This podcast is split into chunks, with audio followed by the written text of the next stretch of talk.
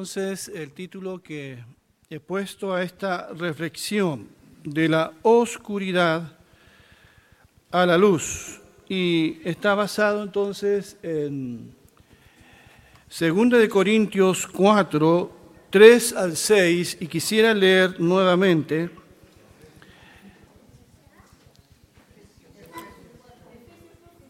No, es 2 de Corintios, hay un pequeño error, pero yo aquí, 2 Corintios 4, 3 al 7, pero es lo que está allí, ¿ya? Dice así, pero si nuestro evangelio está aún encubierto, lo está entre los que se pierden. Pues como ellos no creen, el Dios de este siglo les ha cegado el entendimiento para que no resplandezca en ellos la luz del Evangelio de la gloria de Cristo el cual es la imagen de Dios. Nosotros nos predicamos a nosotros, no nos predicamos a nosotros mismos, sino que proclamamos a Jesucristo como Señor y nos declaramos siervos de ustedes por amor a Jesús. Porque Dios, que mandó que de las tinieblas surgiera la luz, es quien brilló en nuestros corazones para que se revelara el conocimiento de la gloria de Dios en el rostro de Jesucristo. Entonces, segunda de Corintios 4, del 3 al 6. Entonces, el título de esta reflexión, de la oscuridad a la luz. Somos llamados nosotros a predicar el Evangelio. Y realmente es un honor predicar el Evangelio pero también es una obligación. El Señor Jesucristo dijo en Marcos 16, 15, id por todo el mundo y predicar el Evangelio a toda criatura. El apóstol Pablo dijo en una oportunidad, ay de mí, si no, si no predico el Evangelio. El Evangelio son buenas noticias buenas noticias. Frente a tantas malas noticias que escuchamos, qué precioso es escuchar el Evangelio. Y usted hoy escuchará la predicación del Evangelio una vez más. El Evangelio es la proclamación de Jesucristo, porque como dice el verso 5, mira lo que dice, dice, nosotros no nos predicamos a nosotros mismos, sino que proclamamos a Jesucristo como Señor y nos declaramos siervos de ustedes por amor a Jesús. Digo esto porque algunos parecen olvidar esto. Algunos parece que en vez de predicar a Jesucristo, se predican a sí mismos han levantado fundaciones, ministerios para hablar de sí mismos y no para hablar de Jesucristo. Hoy muchos predicadores hablan más de psicología, de política, de sociología con un barniz cristiano, pero no están hablando ni proclamando a Jesucristo aquel que murió y resucitó para nuestra salvación. Pareciera ser que el mensaje del crucificado hoy fuera vergonzoso predicarlo. Es más entretenido, es más bien recibido hablar de política, hablar de otras cosas con un barniz cristiano como dije antes pero no hablar de Jesús. Pero Pablo dice, nosotros no nos predicamos a nosotros mismos, sino que proclamamos a Jesucristo como Señor. El Evangelio es la proclamación de Jesucristo como Señor. Si confesamos con nuestra boca que Jesús es el Señor y creemos en nuestro corazón que Él lo levantó de los muertos, dice la Biblia, somos salvos. Así que no nos debemos avergonzar de predicar el Evangelio. Pablo dijo, no me avergüenzo del Evangelio porque es poder de Dios para salvación a todo aquel que cree. Lo único que puede cambiar la vida de una persona hoy es el poder del Evangelio de nuestro Señor Jesucristo. Y a Él nosotros proclamamos. Por eso este nombre a mi espalda, Cristo. Y nada más que Cristo como nuestro Salvador, santificador, como nuestro sanador y como el Rey que pronto viene. Jesucristo, Jesucristo. Este Evangelio algunos lo reciben con alegría, lo reciben con fe. Millones y millones en el mundo entero han recibido y han creído en el Evangelio de Jesucristo. Pero este pasaje que estamos viendo hoy dice que el Evangelio está encubierto para algunas personas. No lo pueden entender, no lo pueden asimilar. El Evangelio para muchas personas no tiene ningún sentido. No le encuentran la belleza que nosotros le encontramos, porque tienen un velo que les impide ver la belleza de Jesucristo. Y Pablo nos dice aquí entre quienes está escondido, encubierto este evangelio. Dice, entre los que se pierden. Sí, hay personas que se perderán. Y la razón que da este pasaje acerca de por qué se perderán es porque no creen, es porque son incrédulos. Como dice el verso 4, pues como ellos no creen, no creen. Hermanos y amigos, es cosa seria no creer en Jesucristo. Y se lo voy a ilustrar con ese pasaje tan conocido del Evangelio de Juan. Dice, porque de tal manera amó Dios al mundo, que ha dado a su Hijo unigénito, para que todo aquel que en Él cree no se pierda, mas tenga vida eterna.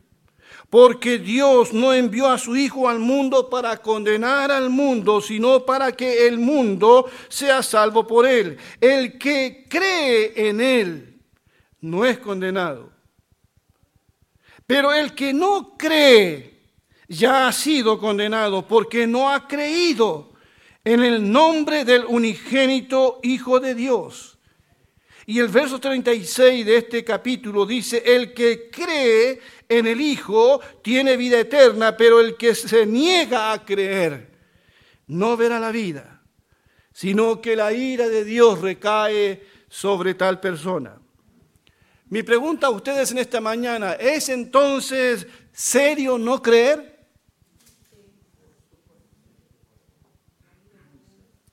A veces pensamos que creer, tener fe en Jesús es cualquier cosa, o no creer en Jesús. Según la Escritura, es condenado aquel que no cree, entonces es algo serio creer o no creer. ¿Por qué no se nos está pidiendo que creamos en cualquier cosa? Juan no, no está pidiendo que nosotros creamos en un hombre cualquiera en un ídolo cualquiera. Se nos está pidiendo creer en Jesucristo. El que cree en Él no es condenado, pero el que no cree ya ha sido condenado porque no ha creído en el unigénito Hijo de Dios. Así que es serio no creer en Jesucristo, no creer en el Evangelio. Por eso los hombres, dice la Escritura aquí, serán condenados por no creer.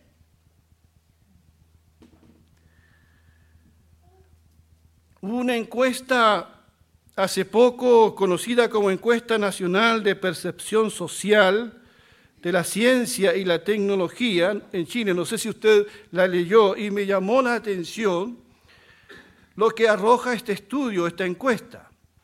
Revela que un 81% de las personas considera que la ciencia y la tecnología traerá, entre comillas, muchos o bastantes beneficios en los próximos 20 años para el mundo.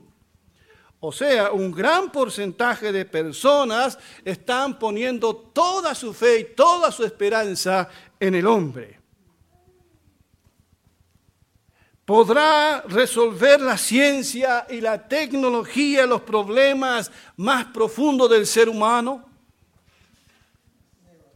¿Podrá dar respuesta a preguntas tan importantes como ¿de dónde vengo? ¿Dónde voy? ¿Qué hay después de la muerte? podrá resolver mi problema espiritual de insatisfacción espiritual. Podrá responder mis problemas más profundos que no son de tipo tecnológico. Uno de los puntos que llamó la atención en el estudio es el referente a las creencias. Un 72,4 cree que los milagros existen subiendo el 65,2% que marcó el estudio anterior, el 2015. Llama la atención eso. Lo mismo ocurrió respecto a la creencia en espíritus, subiendo de un 50.5 en el 2015 a un 60.9. Ante la pregunta de si existen naves espaciales, un 43.6 aprobó su existencia. Mientras que la creencia en el tarot en el horóscopo y las cartas bajó de un 20.1% en 2015 a un 17.3% en la actualidad. Bueno, eso es bueno. Pero esta encuesta revela en las cosas que está creyendo la gente. Creemos en tantas cosas pero no en lo que debiéramos creer. Nos hemos convertido en los seres humanos más supersticiosos. La gente cree muchas cosas. Hasta cree todo lo que está en Internet. ¿Por qué será que la gente cree cualquier cosa? Porque en medio del caos que estamos viviendo, en un mundo desesperado, en un mundo contaminado, en un mundo, verdad, de enfermedades, nos tratamos de aferrar a cualquier cosa. Y esto habla de los miedos más profundos que tiene la gente. Y quiere creer en algo aún los que no creen frente a un problema o frente a la muerte, ay Dios mío, nos aferramos a algo, tratamos de creer algo. Quizás llevamos colgado algo, algún fetiche, porque nos aferramos a algo. Somos personas muy crédulas. Creemos en muchas cosas, pero no en quién tenemos que creer y confiar. Como dice, como dice el verso, perdón, me equivoqué más atrás, pongan más atrás.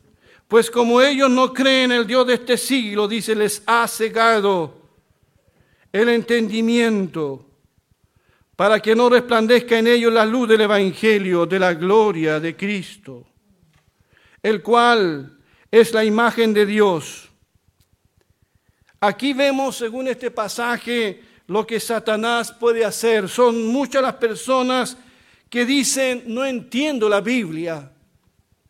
Pretenden encontrar en la Biblia algo para lo que la Biblia no fue escrita.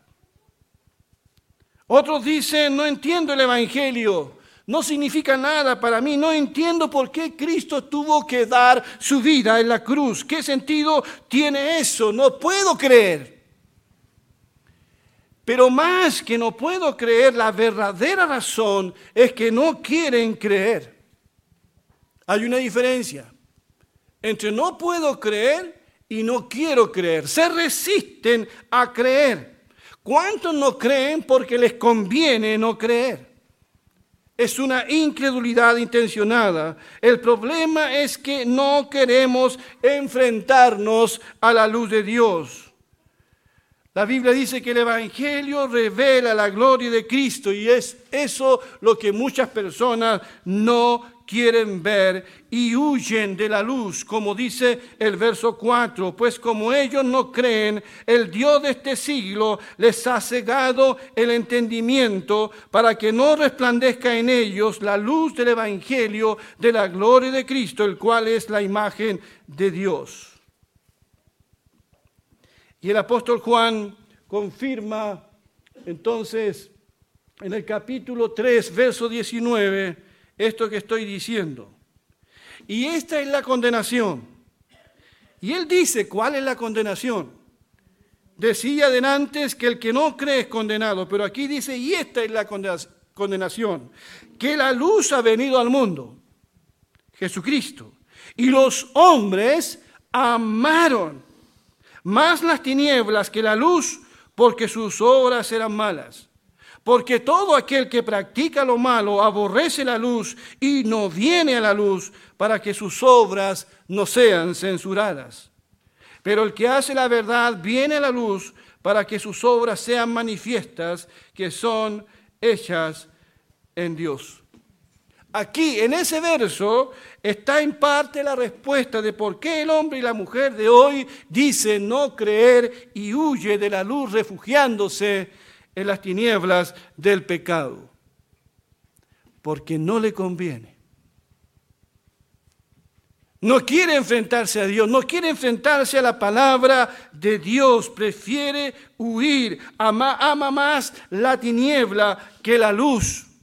Hay una incredulidad intencionada, hay un deseo, hay una voluntad dispuesta a no creer y apartarse de la luz, a huir de Dios y refugiarse en el pecado.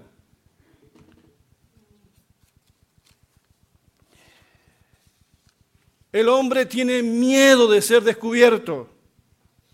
Tiene miedo de que conozcan su vulnerabilidad. No, no, no tiene una profunda necesidad de creer, pero quiere parecer fuerte a los demás, inteligente, actual. Eso de creer es para los débiles. Tienen miedo de su vulnerabilidad y se pone una máscara, se esconde y huye de Dios, de ese Dios que lo más profundo de su corazón sabe que existe.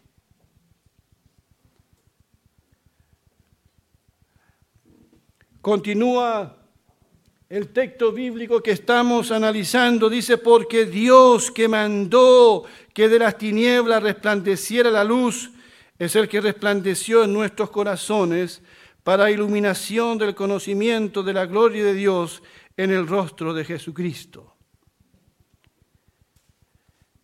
En la primera parte de este verso, Pablo se remonta al primer libro de la Biblia, se remonta al principio, se remonta al Génesis.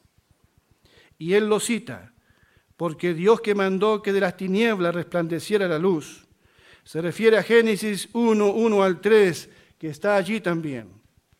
Dice, en el principio creó Dios los cielos y la tierra, y la tierra estaba desordenada y vacía, y las tinieblas estaban sobre la faz del abismo, y el Espíritu de Dios se movía sobre la faz de las aguas. Y dijo Dios, sea la luz. Y fue la luz. En el principio del universo fue creado lo que vemos y no vemos por Dios. Dios solo sabe cuándo fue eso. Pero algo ocurrió. Dice que la tierra estaba desordenada y vacía.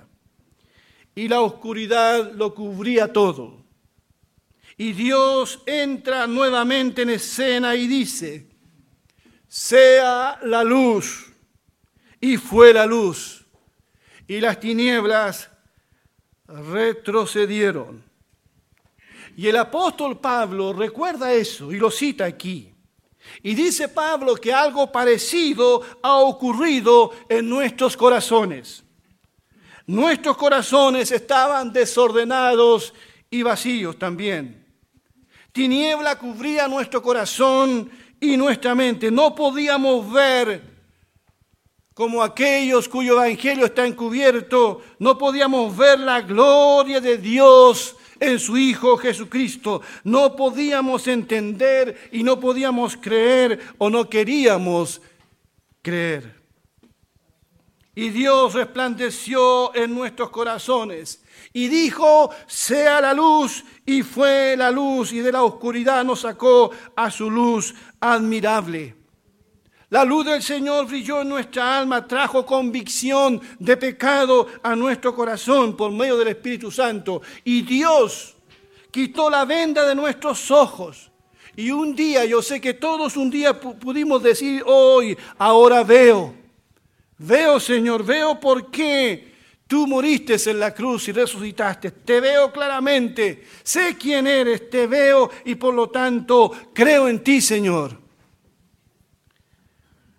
Pero hoy hay muchas personas que no ven y no creen.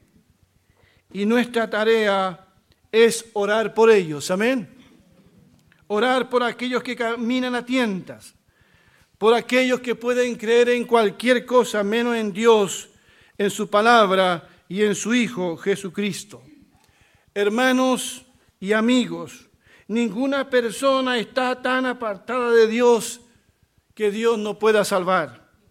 Ninguna persona está condenada a permanecer en tinieblas.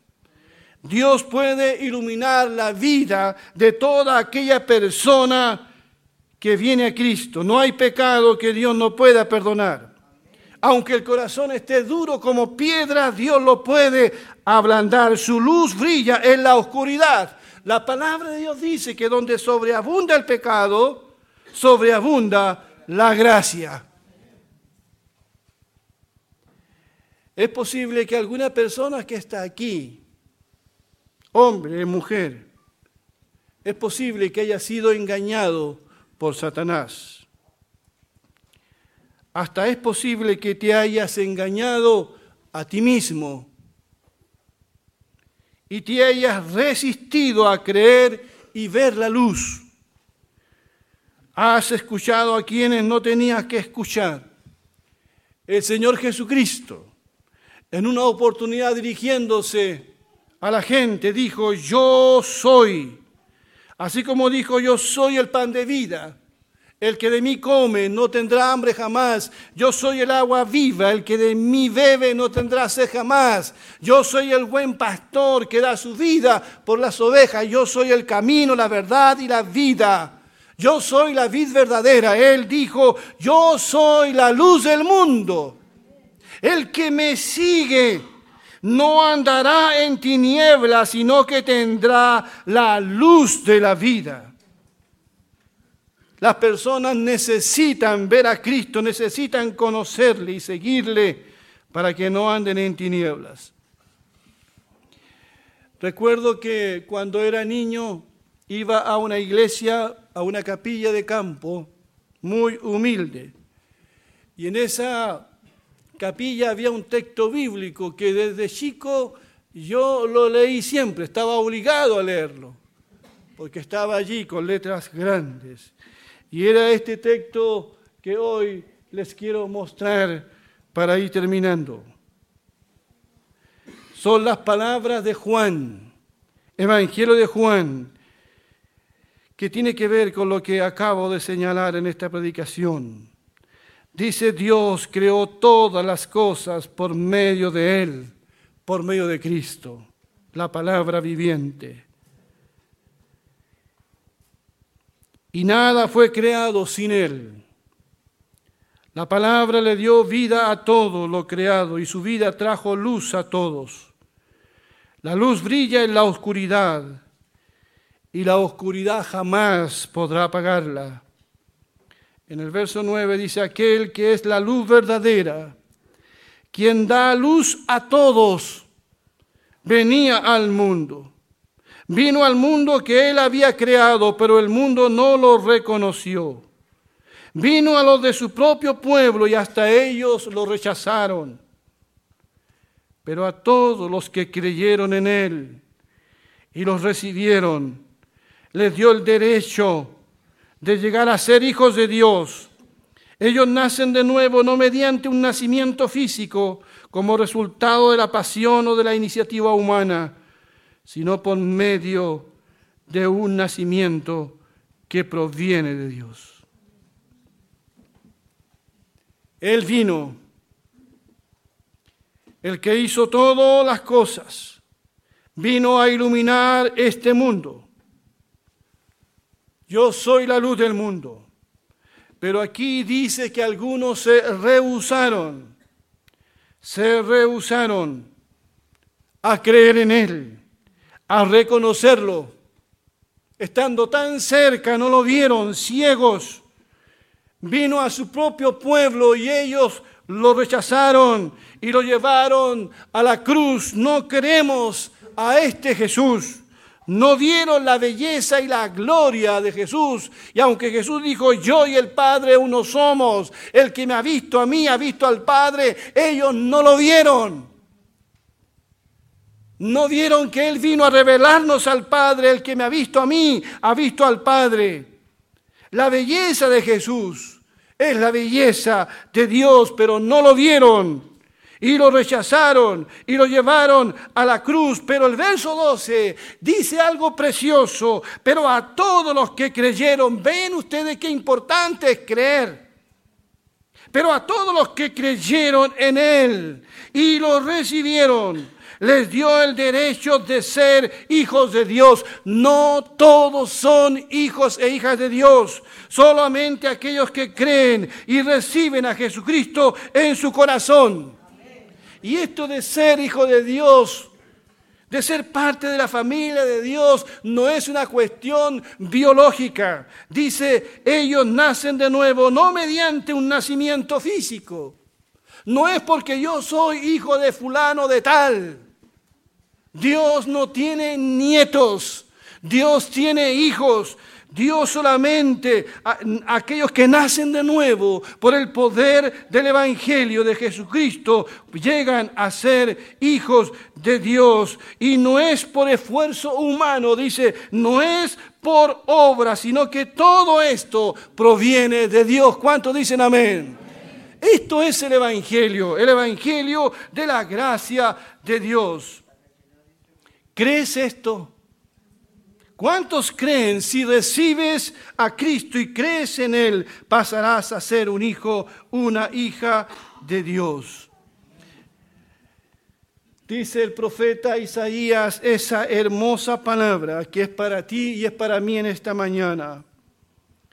Levántate, resplandece porque ha llegado tu luz y la gloria del Señor ha resplandecido sobre ti. Porque aquí que las tinieblas cubrirán la tierra y la oscuridad los pueblos, pero sobre ti resplandecerá el Señor y sobre ti será vista su gloria. Levántate, dice el Señor, levántate. Levántate y resplandece, ha llegado tu luz. Si hay alguien aquí, verdad, que no ha podido ver, que no ha podido creer, diga, Señor, ayúdame a creer en ti y su luz resplandecerá sobre ti. Es tiempo de abandonar las tinieblas. Y esta es una decisión, dice Juan antes, y ustedes lo leyeron conmigo. Amaron las tinieblas, uh, estaba la voluntad, así que no es un asunto solamente de casual, sino que hay una predisposición. Por eso el Señor nos llama a abandonar las tinieblas nos invita a creer. Es tiempo de abrir el corazón, es tiempo de venir a Cristo. Es tiempo de ser salvos por la gracia de Dios. Que Dios bendiga su palabra. Les voy a pedir que se pongan de pie, por favor. Pongámonos de pie un momento.